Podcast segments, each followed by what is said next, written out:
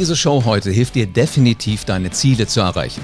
Noch ein paar Tage und viele setzen sich ja Ziele für das kommende Jahr. Das Kunststück dabei ist es ja, das richtige Maß zu finden. Hand aufs Herz, wie viele von euch haben sich schon mal geärgert, dass ihr eure Ziele nicht erreicht habt? Und wie viele von euch wünschen sich, dass ihr in Zukunft auch packt, was ihr euch vornehmt? Ich bin Live Ahrens und hier im Podcast Selbstbewusste Macher hörst du, wie du aus ganz sicherer Sicht aus deiner Komfortzone rauskommst, wie du Erfolg im Leben hast und vor allen Dingen, wie du deine Ziele erreichst. Danke, dass du diesen Podcast hörst. Es gibt Untersuchungen, die haben erforscht, dass Selbstbewusstsein im Kopf beginnt. Das ist eine Tatsache. Wer das richtige Maß findet, der erreicht seine Ziele. Menschen haben Spaß, mit dir zusammenzuarbeiten, wenn du zielsicher vorangehst. Also kurz gesagt, es fühlt sich einfach gut an, wenn du deine Ziele erreichst. Ich habe an 2500 Tagen mit etwa 16.000 Menschen am Selbstbewusstsein gearbeitet. Jeder von denen hat sich Ziele gesetzt, selbstbewusst gehandelt, damit diese Ziele auch erreicht werden. Und in dieser Show heute ist Zielerreichungsexperte Rainer Zietelmann, Dr. Rainer Zietelmann für dich da. Hallo, Herr Zietelmann. Hallo. Wie sind Sie denn zum Experten für Ziele geworden? Ich habe selbst in verschiedenen Lebensbereichen Ziele erreicht, auch große Ziele erreicht und habe mich dann damit beschäftigt, äh, wie das auch bei anderen Menschen war. Habe da sehr viel zu gelesen, habe vor allen Dingen 2011 ein Buch geschrieben, das inzwischen international ein Bestseller ist in zehn Sprachen. Das Buch heißt Setz dir größere Ziele. Und ich komme eben gerade von einer Vortragstour in China, wo ich genau über dieses Thema Setze dir größere Ziele über das Buch geschrieben habe, weil das Buch auch im Chinesischen jetzt erschienen ist. Wow, Gratulation. Jetzt könnte man eigentlich sagen, die Chinesen haben ja eigentlich ihre Ziele gerade erreicht. Brauchen wir nicht eher wieder die großen Ziele, die wir uns setzen müssen? Ja, die Chinesen sind einfach hungriger, die Asiaten. Also das Buch ist zum Beispiel auch allein in Indien in fünf Sprachen erschienen, das ist in Korea erschienen, das ist in Taiwan erschienen einfach weil die Asiaten generell äh, hungriger sind. Und wir sind ja schon manche Menschen hier in Europa so ein bisschen äh, dekadent und ja, bin zufrieden mit dem, was ich habe. Und äh, das gefällt mir. Das ist immer eine tolle Atmosphäre. Also ein Beispiel, ich war jetzt äh, gerade vor einer Woche, äh, Freitag, also heute vor einer Woche in Shenzhen an der ähm, einer Außenstelle der Peking University äh, Business School. Die haben da 1000 Studenten da waren Freitag spät abends über 800 da, die mussten noch stehen, die mussten auf Fensterbänken sitzen, um sich mit Zielsetzungen, mit äh, Reichtum beschäftigen. Ich weiß nicht, wenn ich in Deutschland äh, äh, Freitag spät abends äh, drei Stunden Vortrag und Diskussion über dieses Thema äh, gehalten hätte, ob dann da äh, praktisch die ganze äh, Studierendenschaft angerückt wäre. Ich glaube, da hätte ich ein anderes Thema wählen müssen, vielleicht äh, wie man den Kapitalismus bekämpft oder so, dann hätte ich vielleicht so viele Leute erreicht. Aber das ist also wirklich der Unterschied hier äh, von den äh, äh, Asiaten, die einfach hungriger sind. Liegt, liegt das Hungrige vielleicht auch daran, dass die wissen, wenn ich was tue und ich setze es auch um, dann kann ich das Ziel erreichen? Und wir hier, wir setzen uns zwar immer alle große Ziele, aber äh, ja, so wirklich in die Umsetzung kommt ja schon fast keiner mehr. Naja, bei vielen Menschen fehlt vor allen Dingen die Ernsthaftigkeit der Zielsetzung. Also das können Sie beobachten. Ich gebe jetzt mal ein Tipp. Ähm, so ein bis zwei Wochen nach Silvester, dann gucken Sie mal im Fernsehen. Und das sind regelmäßig so Sendungen, da läuft ein Reporter durch die Straße und interviewt die Leute und fragt, und was haben Sie sich vorgenommen fürs äh, neue Jahr? Und äh, dann, dann wird man irgendeinen finden, der, der fett ist, der übergewichtig ist, der eine Bratwurst in der Hand hat und der mit so einem Lachen sagt, ich habe mir vorgenommen abzunehmen. Ja, also der nimmt sein eigenes Ziel gar nicht ernst, der lacht sich selbst drüber kaputt. Der ist schon nach zwei Wochen offensichtlich gescheitert, wie die Bratwurst in der Hand zeigt. Ja. Aber er empfindet es gar nicht als Problem oder, oder so, sondern er, er lacht darüber, weil wahrscheinlich in seinem Freundeskreis sind auch alle, die sich irgendwie so Ziele scheinbar vornehmen, aber das nicht ernst nehmen und die auch alle verfehlen.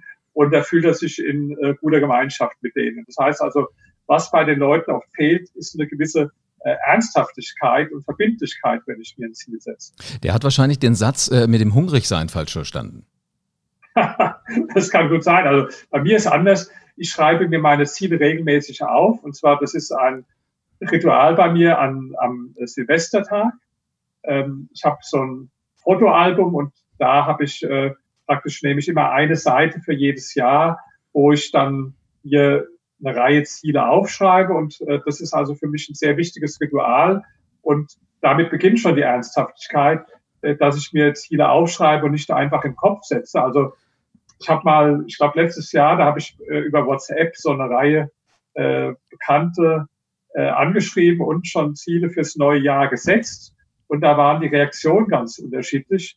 Die erfolgreichen Menschen, die ich in meinem Umfeld habe, die haben geschrieben, ja klar, schon gestern gemacht und alles aufgeschrieben. Dann habe ich aber auch Menschen in meinem Umfeld, die so weniger erfolgreich sind und die, nö, ist doch Blödsinn, was soll das bringen und ist doch Quatsch und so. Ist doch schade, oder? Nicht, ja.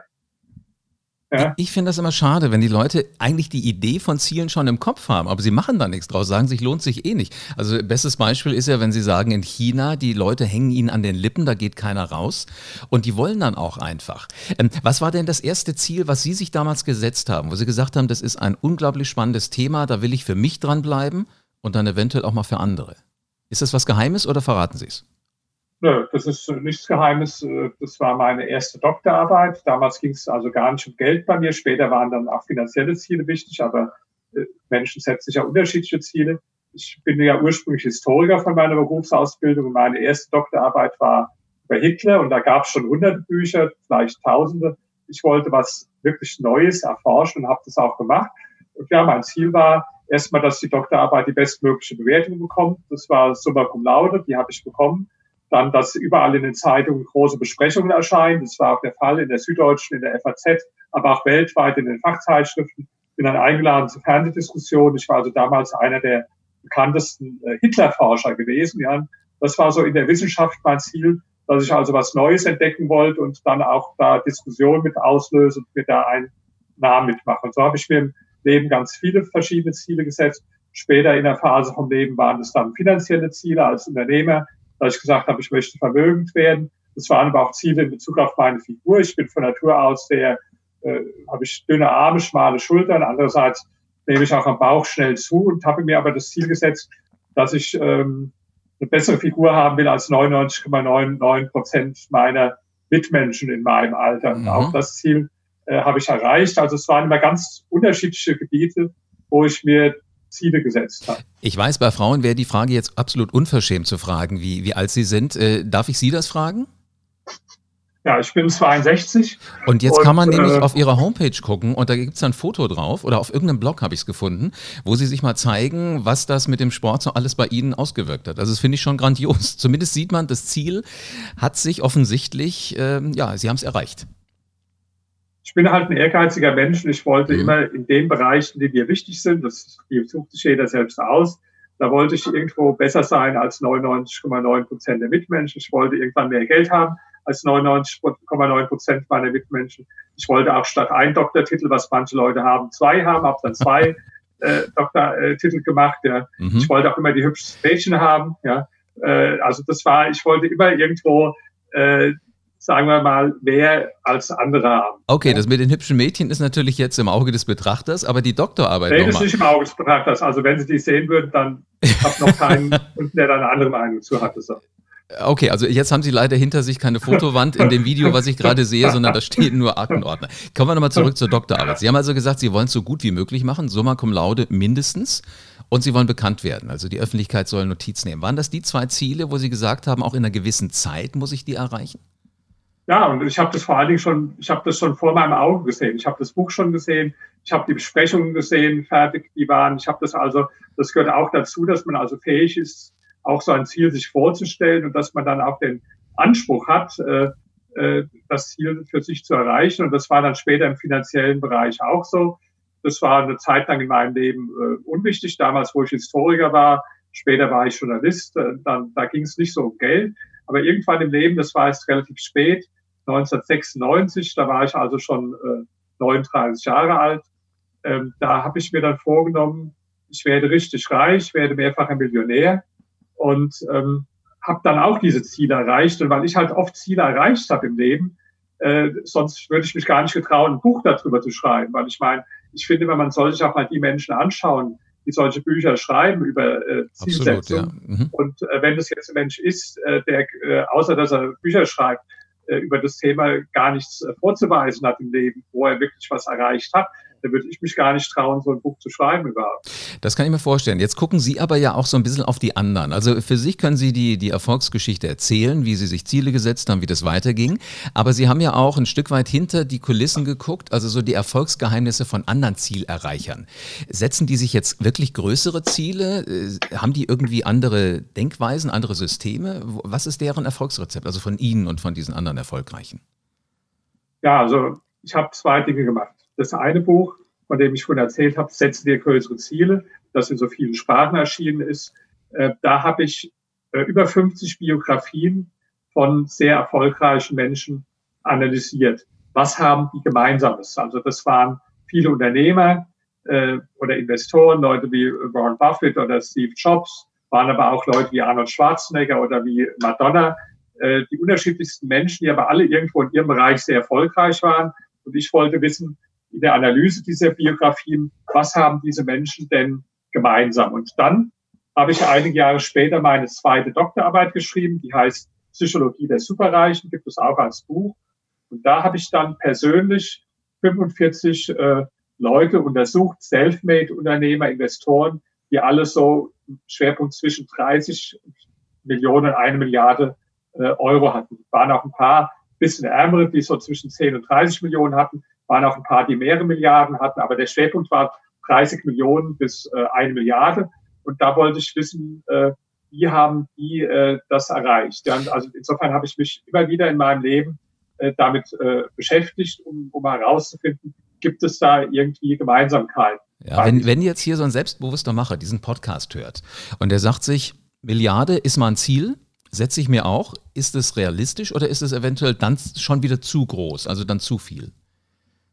Also eine sehr gute Frage, wie groß soll das Ziel sein? Da habe ich auch eine ganz, äh, ganz präzise Meinung dazu. Also erstens, das Ziel sollte so groß sein, dass Sie gerade so dran glauben können, aber dass es Ihnen auch schwerfällt, dran zu glauben.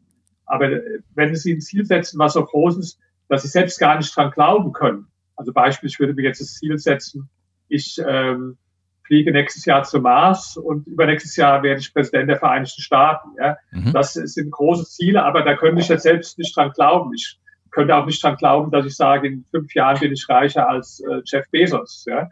Das sind Ziele, da, da könnte ich nicht dran glauben. Und ich glaube, wenn die anderen, die Zuhörer ehrlich in sich reinhören, können sie auch nicht dran glauben.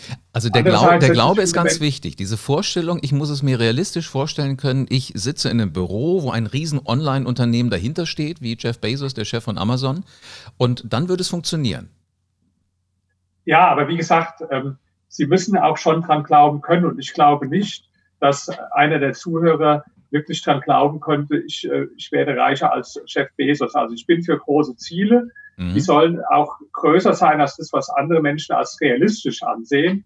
Aber sie sollen auch nicht so sein, dass es mir gar nicht mehr möglich ist, äh, dran zu glauben. Also ich gebe mal ein Beispiel äh, vom äh, Gewichtstraining. Es gibt ja auch manche Zuhörer vielleicht, die auch Fitness machen.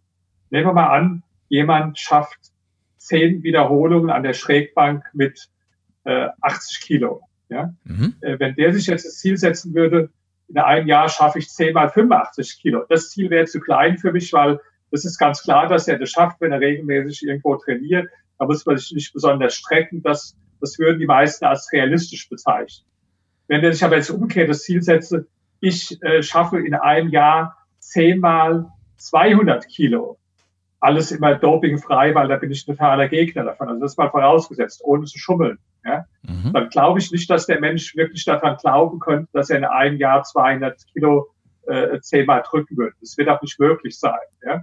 Definitiv. Was so. macht er dann? Läuft er durchs ja. Studio und guckt mal so den anderen zu, was die so machen? Fragt die, wie geht denn das nee, bei nee, dir? Ich, ich, ich, ich, das ist eine Gefühlssache aus also dem Bauch. Ich würde mal zum Beispiel sagen, ich setze mir das Ziel zehnmal äh, 110 Kilo dann zum Beispiel. Ja? Mhm. Das ist sicherlich sehr anspruchsvoll, sehr ambitioniert da muss man schon ziemlich strecken und da muss man auch schon sehr viel Vorstellungskraft und Fantasie äh, Disziplin für benötigen, um das zu erreichen. Aber das ist jetzt nicht völlig, das ist jetzt nicht so ein Ziel wie ich fliege zum Mars oder ich werde äh, US-Präsident, ja, sondern das ist so ein Ziel, was jetzt sicher nicht außerhalb des Unmöglichen liegt. Und als Gedankenexperiment, äh, wenn Menschen äh, sagen, zu schnell, das ist unmöglich, ja, das hört man ja ganz oft, dass einer sagt, ach, das, das ist unmöglich, das ist unrealistisch. Dann sage ich immer den Menschen, folgendes Gedankenexperiment. Stell dir mal vor, ich würde dir jetzt versprechen, einen Koffer mit eine Million Euro in Bargeld hinzustellen, wenn du das Ziel erreichst. Ja? Mhm. Würdest du dann auch noch sagen, es ist unmöglich? Oder willst du dann mal anfangen, darüber nachzudenken, wie es möglich ist und dich anzustrengen? Das nehmen wir jetzt mal mit dem Beispiel mit dem Gewicht.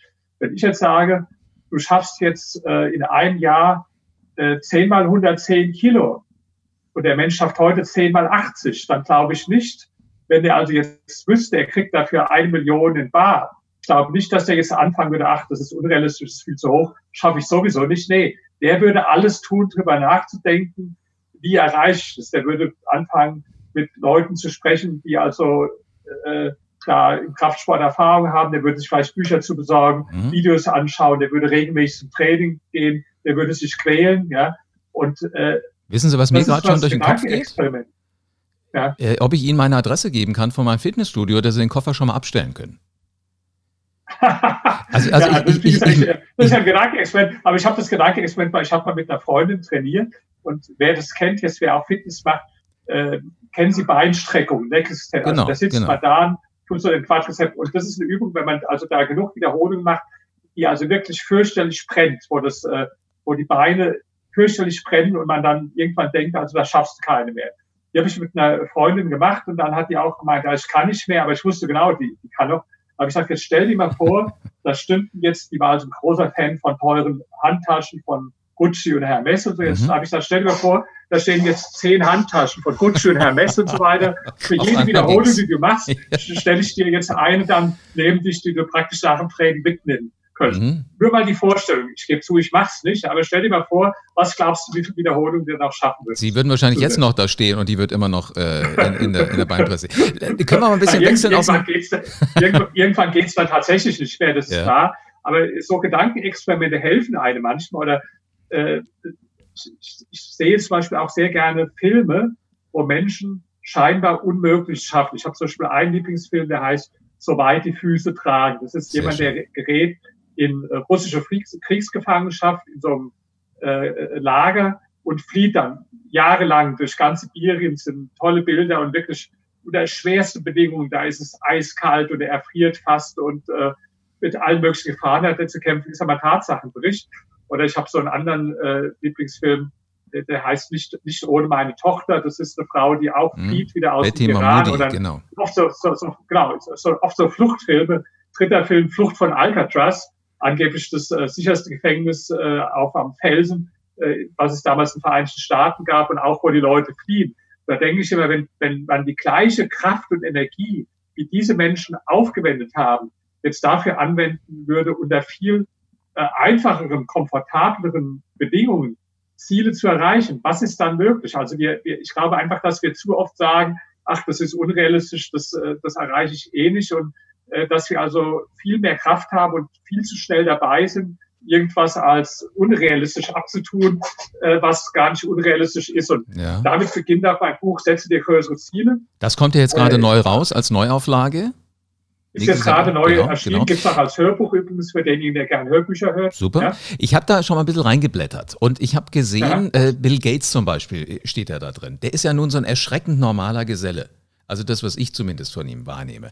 Der sieht so ganz stinknormal aus. Auch damals, wenn man so in die Anfangszeiten von Microsoft zurückguckt, äh, das ist ja das Unternehmen, was er gegründet hat. Äh, was glauben Sie, hat der sich damals für ein Ziel gesetzt, als der losgelegt hat und sagte, ich will irgendwas mit diesen Geräten, Computer, die waren ja damals noch etwas ungewöhnlich machen? Also da kommt gleich ein wichtiger Faktor. Ich glaube nicht, dass er sich das Ziel gesetzt hat, der reichste Mensch der Welt äh, zu werden oder dass er sich das in der Dimension alles vorgestellt hat. Aber er war schon äh, besessen davon und war vor allen Dingen 100 Prozent fokussiert. Ja? Und das ist auch ein anderes Geheimnis. Also es gibt die Biografie über Warren Buffett, die ich sehr empfehlen kann, Snowball. Und da ist Bericht über ein Abendessen, wo der Gastgeber der Vater von Bill Gates war. Und da war anwesend der Warren Buffett und Bill Gates, die waren also damals die reichsten Menschen der Welt und gehören heute, viele Jahre später, immer noch zu den reichsten Menschen der Welt. Und da hat der Vater von Bill Gates gefragt, was war denn das, was euch dahin gebracht hat, wo ihr heute seid und warum ihr den Erfolg gehabt habt? Und da hat äh, der, der Warren Buffett sofort wie aus der Pistole geschossen Fokus gesagt. oder Bill Gates auch. Und Fokus ist, denke ich, auch zur Zielerreichung absolut wichtig, dass man sich nicht verzettelt. Ähm, das sieht man auch bei anderen erfolgreichen Leuten. Also der, der Michael Schumacher oder Boris Becker oder wie auch immer, die haben, oder Tiger Woods, die haben schon als Kinder angefangen zu trainieren und haben also am Anfang durchaus auch verschiedene Sportarten probiert. Also Boris Becker hat sich auch mal Fußball gespielt und so, aber die haben dann irgendwann sich entschieden für eine Sache und sind da wirklich über viele Jahre oder sogar ihr ganzes Leben dran geblieben. Und ich glaube, wenn jetzt, nehmen wir mal wieder ein Gedankenexperiment, wenn jetzt der Boris Becker als Jugendlicher gesagt hätte, ja, aber es wird zu langweilig, äh, die ganze Woche nur Tennis zu spielen. Ich mache also jetzt zwei Tage äh, die Woche spiele ich Fußball, zwei Tage spiele ich Tischtennis, einen Tag äh, mache ich Judo und äh, einen Tag dann Tennis. Also da wissen wir alle, da wäre der nie so erfolgreich geworden. Mhm, Deswegen mhm. ist schon dieser Fokus äh, unglaublich wichtig und ja. viele Menschen, die verzetteln sich zu sehr, weil sie äh, auf zu vielen verschiedenen Hochzeiten tanzen und dann auch nicht lange noch an einem Thema dranbleiben. Also Warren Buffett, das Buch, was Sie empfehlen, heißt Snowball.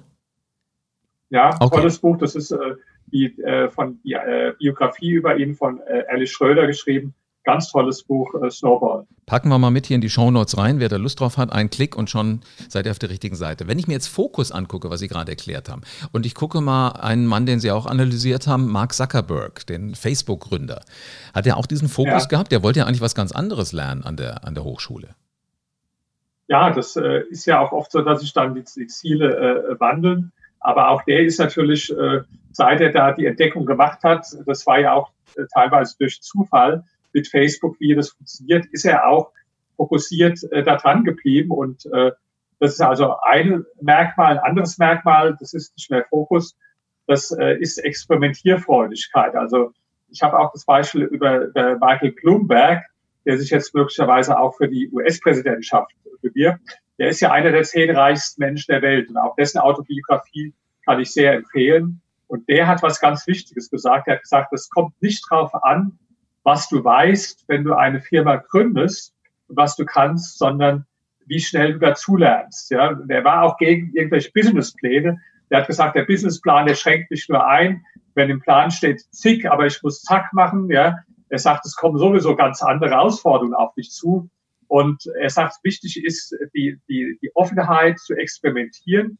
Und das ist wirklich auch ein Erfolgsmerkmal, was ich bei vielen Menschen herausgearbeitet habe, dass die nicht irgendwie einem ganz starren Plan folgen, sondern sehr äh, offen sind äh, zu experimentieren. Also man sagt ja oft, Ausdauer ist wichtig, um Ziele zu erreichen, stimmt, aber Ausdauer alleine hilft nicht. Also wenn ich jetzt ausdauernd immer wieder mit dem Kopf gegen die Wand gehe, dann erreiche ich damit kein, äh, kein Ziel, sondern ich muss also zusätzlich zu der Ausdauer immer wieder auch neue Dinge probieren. Und bei den meisten Unternehmern ist so, dass das ursprüngliche Geschäftsmodell äh, dann mehrfach geändert wurde, bis die erfolgreich sind. Also ich habe zum Beispiel auch äh, äh, ein paar Seiten über Jack Ma, den Gründer von Alibaba.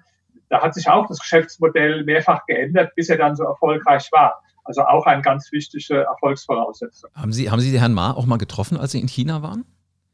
Nee, habe ich leider nicht getroffen. Ich habe einige Unternehmer da getroffen, aber ihn nicht. Aber ich habe in der Tat eine andere Idee. Ich weiß nicht, ob mir das gelingen würde, ihn zu treffen, aber ich will in der Tat mal zwei Monate nach China, um da erfolgreiche Selfmade-Leute zu interviewen und auch von denen was zu lernen und dann ein Buch zu machen. Das ist schon eine Idee, die ich länger habe, aber da fehlen mir noch die Leute, die mir dann wirklich die Kontakte machen und äh, äh, da darf es auch einige Voraussetzungen, aber ist tatsächlich eine, eine, Idee von mir. Herr Dr. Ziedelmann, ich höre da schon ein neues Ziel am Horizont äh, aufgehen.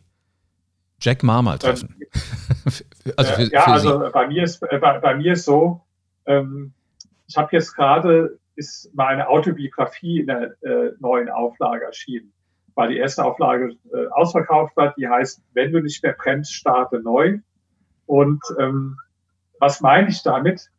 Äh, es gibt ja Menschen, die ihr ganzes Leben lang ein Ziel verfolgen. Wir haben gerade Beispiele genannt von Warren Buffett äh, zum Beispiel. Es gibt aber auch andere Menschen, bei denen sich das ändert. Zum Beispiel Bill Gates, der ist längst nicht mehr das Ziel, dass er irgendwo da im Computerbereich Innovation, sondern er hat jetzt seine wohltätige Organisation, wo er sich Ziele äh, wieder Stiftung, gesetzt genau. hat, wo er Dinge erreichen will. Oder Arnold Schwarzenegger, um den es viel geht, mit dem auch mein Buch beginnt.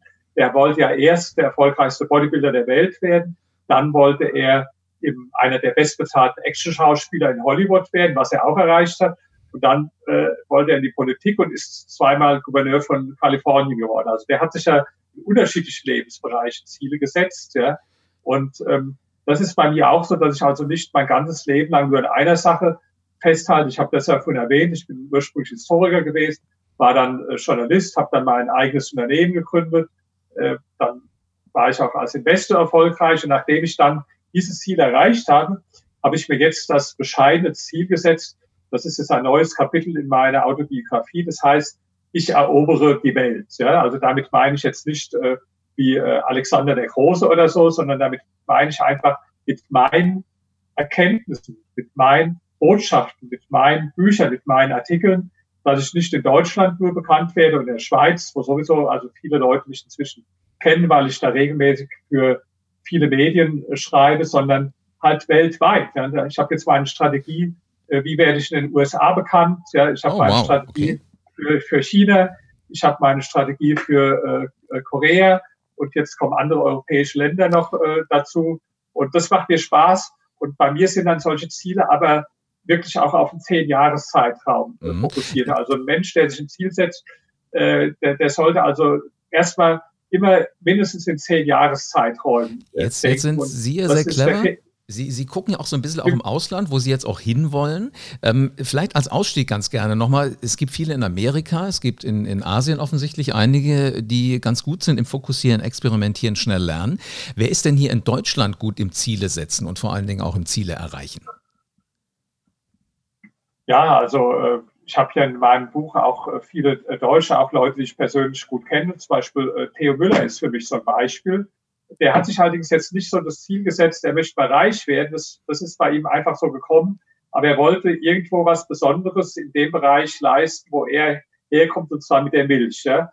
Der ist ja, der hat heute so ein Vermögen laut Zeitschriften äh, von vier bis fünf Milliarden Euro. Und wenn man denkt, dass der nur einen Realschulabschluss hat, dass der mit vier Mitarbeitern angefangen hat, heute sind es über 30.000 Mitarbeiter, dann ist es ja auch schon bemerkenswert. Und, äh, der ist dadurch reich geworden, dass er einfach äh, Ideen hatte. Das ist auch ein Kapitel in meinem Buch, Ideen machen dich reich, weil im Grunde wirst du vor allen Dingen reich durch Ideen. Und seine Idee war, nicht einfach Milch zu verkaufen wie das seine Wettbewerber, sondern er hat dann ein Produkt daraus gemacht. Also der hat dann das äh, die Buttermilch äh, äh, eingeführt, äh, Kefir später, dann diesen Joghurt mit der Ecke. Der hat mir erklärt, dass man mit solchen Produkten siebenmal mehr verdient, als wenn man jetzt bloß Milch verkauft. Ja? Das war so sein, sein Zugang, dass er einfach sehr äh, kreativ war als Unternehmer und dadurch Ziel erreicht hat. Und ein anderer Bekannter von mir, der kommt zwar in dem Buch nicht vor, aber der hat mein Buch empfohlen. Das kann man auf der Rückseite des Buches lesen. Der, der Rossmann, der, der die Drogerien aufgebaut mhm. hat der hat nur Hauptschulabschluss zum Beispiel. Ja, das zeigt also, Universitätsbildung ist gar nicht so wichtig. Viele Menschen denken, junge Menschen, ich muss jetzt studieren und überlegen höchstens noch, was sie studieren. Aber die Beispiele von den beiden zeigen, glaube ich, dass, dass es nicht unbedingt zwingende Voraussetzung ist, dass du studierst. Ja? Der eine Hauptschulabschluss, der andere Realschulabschluss und beide mehrfache Milliardäre durch einfach äh, tolle unternehmerische Ideen. Sie machen richtig Appetit drauf. Nicht nur aufs Ziele setzen, aufs Ideen schmieden, aufs einfach mal machen. Ganz vielen Dank. Ich glaube, Herr Dr. Ziedelmann, ich könnte Ihnen noch stundenlang zuhören. Ähm, ich weiß nur, so langsam ja, ist immer die Zeit öfters, da. Äh, äh, freue ich mich schon auf die nächste Folge. Gerne. Echt? Haben Sie, haben Sie Lust? Machen wir noch eine neue dann? Ja, selbst, selbst, selbstverständlich. Ja, von mir aus können wir gleich weitermachen. Die nächste Aufzeichnung. Äh, sehr schön. Aber gleich ist eine Kleinigkeit vielleicht noch. Ja? Sie hatten vorhin diesen Menschen auf dem Weihnachtsmarkt mit der Wurst in der Hand, der so aussehe, als könnte ja. er durchaus eine etwas kleinere Kleidergröße gebrauchen. Wenn der sich jetzt ein Ziel setzen will, was macht denn der schlauerweise? Sagt er, ich will die Hälfte von meinem, von meinem Gewicht loswerden oder sagt er alleine mal, ich esse nur noch jede zweite Wurst? Also das ist ein sehr gutes Beispiel, weil ich glaube, nehmen wir mal an, der wiegt jetzt 130 Kilo als Beispiel, so fett, ja? Mhm. Und nehmen wir an, der ist, der ist 1,80 groß, ja? Dann wäre das richtige Gewicht mit Muskeln vielleicht für ihn so 80 Kilo ungefähr, ja? Das heißt, er müsste 50 Kilo abnehmen, um eine richtige, perfekte Traumfigur zu haben, ja? Der kann sich jetzt natürlich auch vornehmen und sagt, äh, ich, ich will 10 Kilo irgendwo abnehmen, ja? Weil das ist ja auch schon eine ganze Menge, 10, 10 Kilo, und da braucht man schon eine Menge Disziplin für. Mich würde es nicht motivieren. Ja? Weil was hat er erreicht, wenn er 10 Kilo abgenommen hat? Dann ist er statt mit 130 Kilo Fett, ist er mit 120 Kilo Fett. Also ich glaube nicht, dass ihm irgendjemand ein Kompliment machen wird, außer natürlich die engen Kumpels, die sagen, Mensch, toll, äh, hast du schön abgenommen und er freut sich auch, wenn er 10 Kilo abnimmt, weil die Hose auf einmal passt. Aber, aber dass er richtig dann Komplimente bekommt, so wenn, wenn ich mich in der Umkleidekabine äh, äh, umziehe, dann sind immer wieder Leute da, die mir ein Kompliment sagen, Menschen in ihrem Alter, so eine Figur toll. Die kriegt der nicht, ja. Und ich glaube auch nicht, dass er wirklich vorm Spiegel steht. Er wird sich freuen über das Abgenommene, aber er ist halt nach wie vor fett, wenn man objektiv ist. Also welches Deswegen Ziel setzt er sich? Ich, ja, und wenn der Mensch sich das Ziel setzt, äh, ich, ich nehme äh, ab, dass ich also, äh, dass ich eine perfekte Figur haben will mit, mit äh, 80 Kilo ja, und muskulös. Und dann glaube ich, dass es in gewisser Weise leichter ist für ihn, das Ziel zu erreichen, weil einfach die, die Motivationskraft größer ist, weil größere Ziele geben auch eine größere Motivation als jetzt das Ziel, ich bin statt mit 130 Kilo Fett, bin ich künftig mit 120 Kilo Fett. Das ist doch äh, nichts, was einen jetzt wirklich richtig äh, begeistern und faszinieren kann, weil ich brauche ja auch eine Belohnung, wenn ich das Ziel erreicht habe. Und das ist dann die, die Wurst auf dem nächsten Weihnachtsmarkt 2020. Wie bitte? Das ist dann die Wurst auf dem Weihnachtsmarkt 2020. Also in zwölf Monaten kann ich dann gucken, darf ich jetzt wieder eine essen?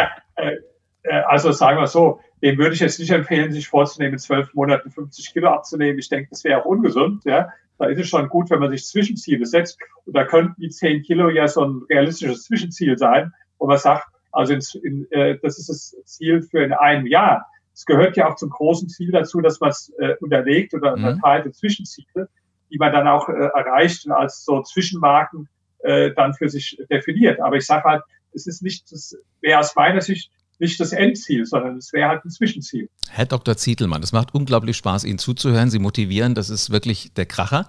Vielen herzlichen Dank für das Gespräch. Danke, hat mir Spaß gemacht. Das Vielen freut Dank. mich und es freut mich auch, wenn Sie dann irgendwann wieder mit dabei sind.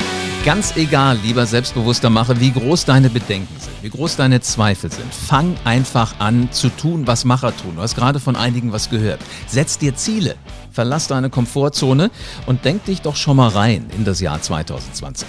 Und damit du alle Podcast-Folgen hörst und kein Lifehack aus der Businesswelt mehr verpasst, schicke ich dir gerne eine Mail, sobald es eine neue Show gibt, wie zum Beispiel die hier mit Dr. Rainer Zietelmann. Bestell das jetzt einfach auf liveahrens.com. Den Link findest du hier auch in den Show Notes. Und ich garantiere dir, du wirst zu einem selbstbewussten Macher. So, und jetzt du Macher, geh raus und veränder die Welt.